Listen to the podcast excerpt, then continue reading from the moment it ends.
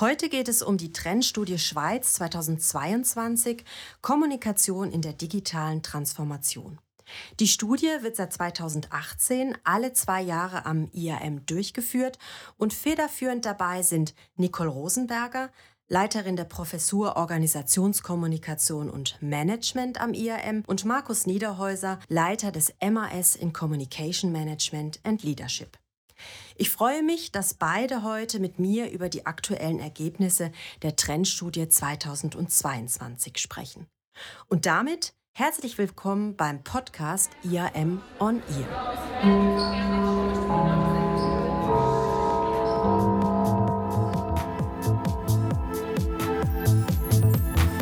IAM On Ear.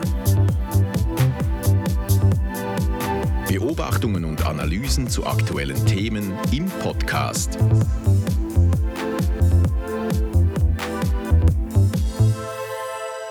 Mein Name ist Katharina Krämer. Ich bin Dozentin und Beraterin im Bereich Organisationskommunikation und Management am IAM. Und Markus und Nicole, ihr habt mich im letzten Jahr in das Forschungsteam aufgenommen und wir haben gemeinsam die Ergebnisse aus dem Jahr 2022 ausgewertet und in unserem aktuellen Working Paper publiziert. Und das führt mich eigentlich auch schon zu der ersten Feststellung und Frage. Mich hat ja am meisten überrascht, dass im Dialog mit den externen Stakeholdern immerhin bei 10 Prozent der Organisationen Themen der Digitalisierung und der digitalen Transformation gar keine Rolle spielen. Und das, obwohl doch die Erwartungen von außen vorhanden sind. Also als potenzielle Mitarbeiterin interessiert es mich ja beispielsweise, wie die Organisation dazu steht. Was war denn für euch das überraschendste Ergebnis, Markus? Ja, das vielleicht überraschendste war für mich, dass über den Beobachtungszeitraum, den wir ja hatten, über diese mehr als fünf Jahre, dass wir da sehr viel Konstanz und eigentlich gar nicht so viel Disruption äh, konstatiert haben. Dabei ist ja Disruption äh, eines der prägenden Schlagwörter, äh, wenn es um digitale Transformation geht. Disruptiv ist sicher, wie sich die Art der Kollaboration verändert hat, wenn man an die heute üblichen Online- und Hybrid-Sitzungen denkt. Diese Entwicklung ist aber größtenteils ja einem externen Faktor geschuldet, nämlich äh, der Pandemie. Es braucht also, und das ist vielleicht eine erste Erkenntnis, offenbar sehr viel Druck von außen, dass wirklich etwas passiert in den Unternehmen. Und Nicole, was fandest du erstaunlich? Ich fand eigentlich erstaunlich, wie einig sich die von uns interviewten zwölf ExpertInnen gewesen sind, nämlich zum Thema, wie wichtig eigentlich die Bindung von Mitarbeitenden ans Unternehmen geworden ist und dass das eine riesige Herausforderung ist und noch eine größere Herausforderung werden wird. Dies nicht nur wegen dem berühmten Fachkräftemangel, sondern vor allem auch als Folge der Etablierung von Homeoffice, von hybridem Arbeiten etc.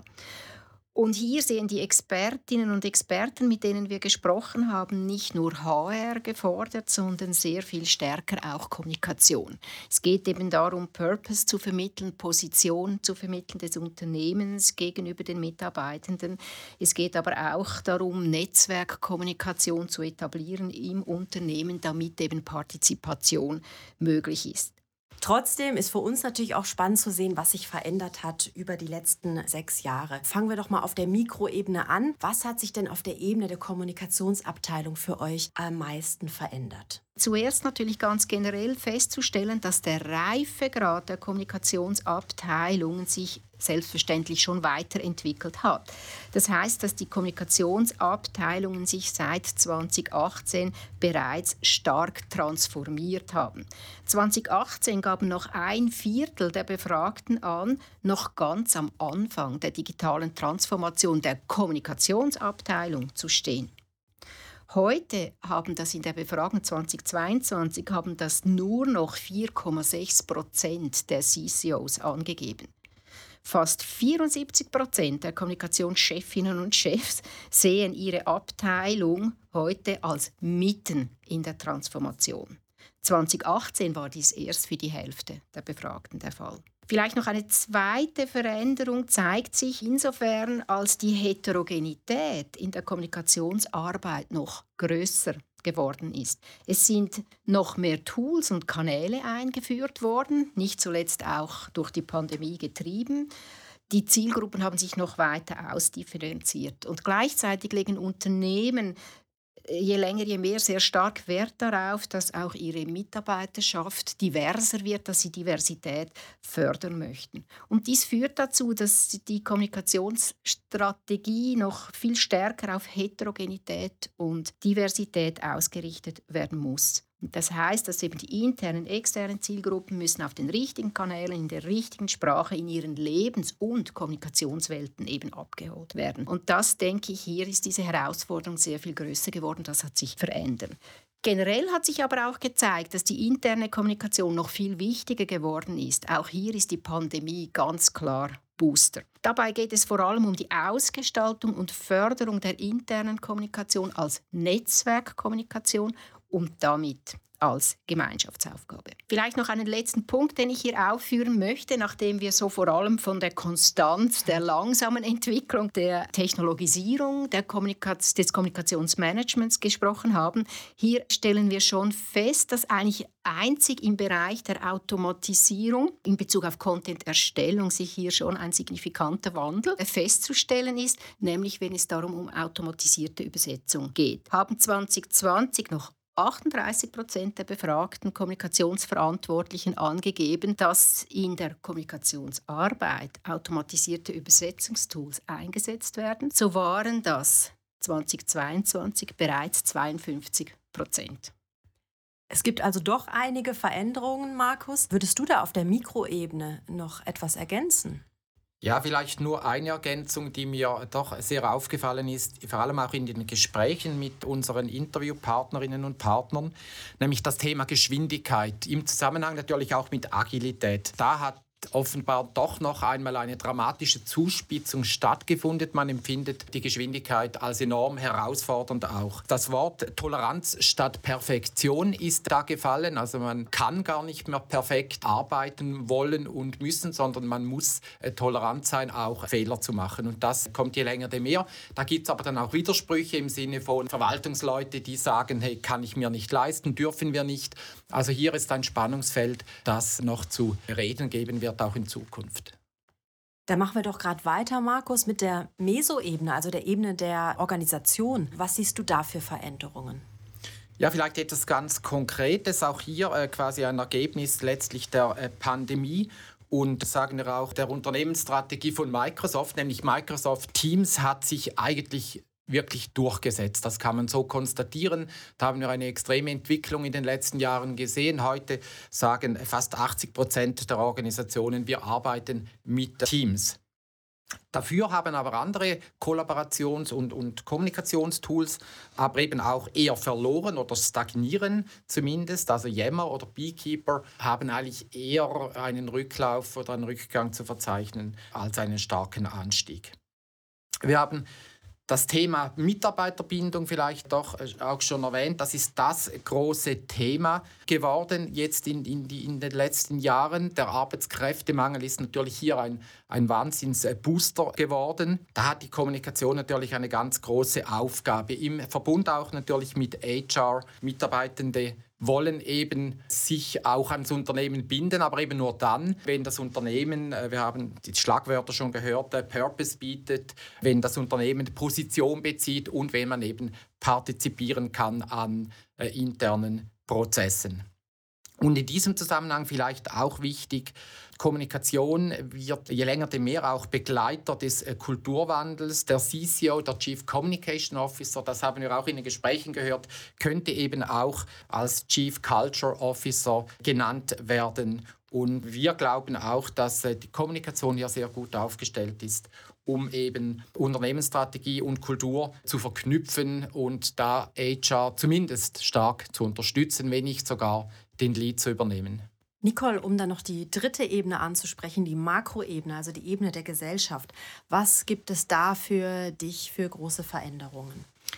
Ja, da ist mal sicher zu erwähnen, dass das Thema Cyber Security sehr viel wichtiger geworden ist und damit letztlich auch die Krisenkommunikation. Spannend war die Aussage eines Experten im Interview, der darauf hingewiesen hat, dass sie sich natürlich auch sehr gut schon vorbereitet haben darauf, dass sie bei einer Cyberattacke eben unter Umständen gar nicht mehr in der Lage sein werden, die Stakeholder zu informieren, also auch die Kommunikation eben blockiert ist und Krisenkommunikation gar nicht stattfinden werden kann. Auch in der Online-Befragung haben wir gesehen, dass diese Cyber Security in der internen Kommunikation ganz wichtiger Stellenwert hat in den Organisationen. Vielleicht noch das Zweite, was wir gesehen haben in der Online-Befragung und in den Expertinnen-Interviews, ist, dass das Thema Listening sehr viel wichtiger geworden ist. Und damit erleben wir eigentlich auch eine Art Revival des Issues Management. Das Corporate Listening kann über den Einsatz von digitalen Tools natürlich sehr viel effizienter und effektiver gemacht werden und nicht zuletzt gut eingeführte, etablierte, funktionierende Enterprise Social Networks ermöglichen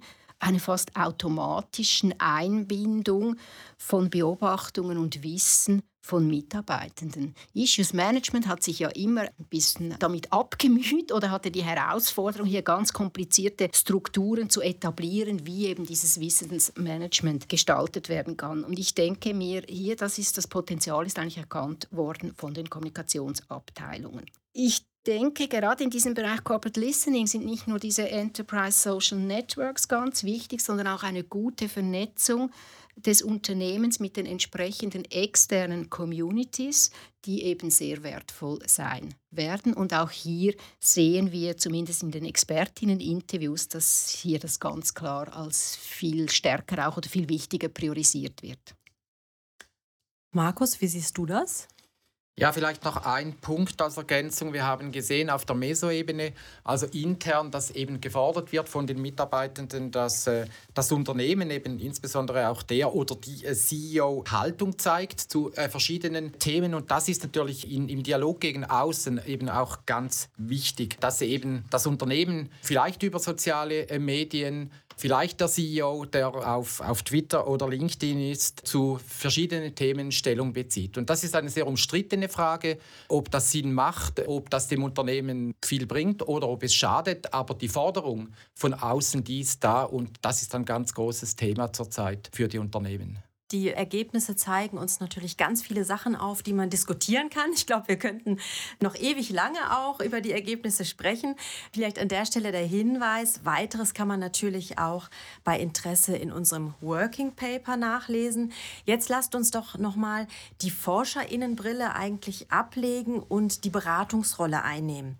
Welchen Nutzen haben denn unsere Ergebnisse jetzt für Schweizer Kommunikationsverantwortliche? Inwieweit lassen sich aus den Ergebnissen Handlungsempfehlungen ableiten, Nicole? Ja, wir haben die Ergebnisse der Online-Befragung und der geführten Expertinnen-Interviews auch an anderen aktuellen Studien aus ganz verschiedenen Bereichen gespiegelt und aus der Synthese daraus eine Zwölf-Punkte-Agenda abgeleitet. Diese Zwölf-Punkte-Agenda gibt den Kommunikationsverantwortlichen Orientierung, in welche Richtung sie ihre Kommunikationsabteilung weiterentwickeln sollten. Wir haben für unseren CAS Digitale Transformation und Kommunikation und für unsere forschungsbasierte Beratung in diesem Bereich haben wir diese Agendapunkte noch weiter ausdifferenziert und operationalisiert.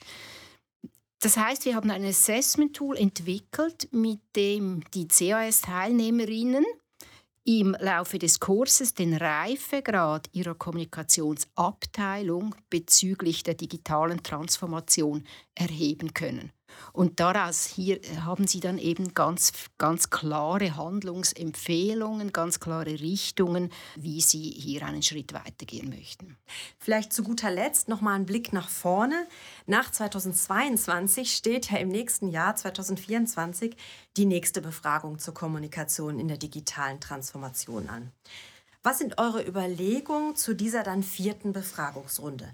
Was sind vermeintliche Entwicklungen, die eurer Meinung nach eine Rolle spielen könnten?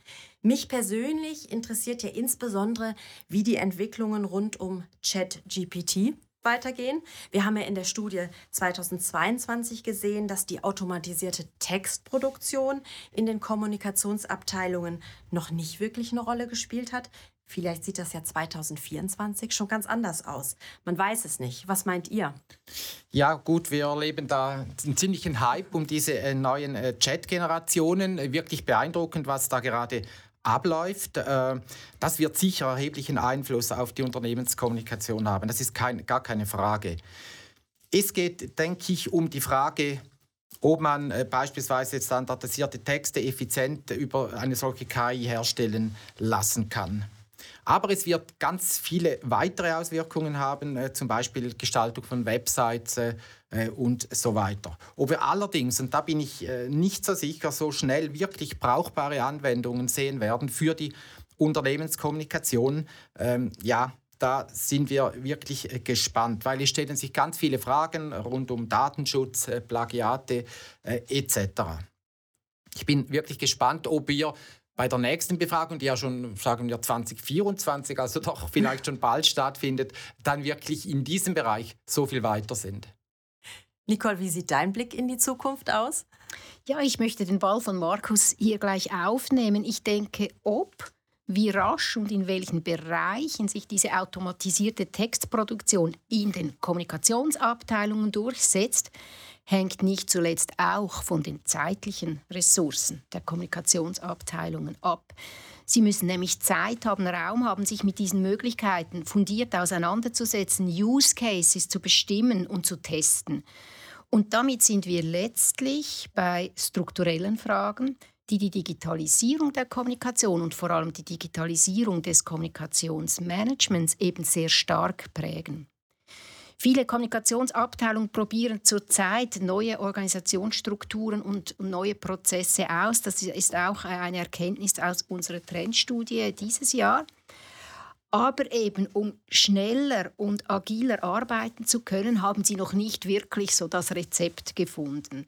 Ich kann mir aber vorstellen, dass wir hier 2024 eine stärkere Entwicklung sehen im Hinblick darauf, äh, wie agil Kommunikationsabteilungen sich eben organisieren. Und damit verbunden kann ich mir eben vorstellen, dass dann auch diese ganze Technologieimplementierung ins Kommunikationsmanagement eben auch schneller vonstatten gehen könnte. Aber auch ich bin gespannt und weiß eigentlich nicht, was rauskommen wird 2024. Mit diesem Ausblick sind wir tatsächlich auch am Ende unseres Gesprächs angelangt. Recht herzlichen Dank, Markus und Nicole. Und für alle, die weiterlesen möchten, das Working Paper ist unter zhaw.ch slash Linguistik slash Trendstudie-Kommunikation zu finden. Das war der Podcast aus dem Institut für angewandte Medienwissenschaft der ZHAW.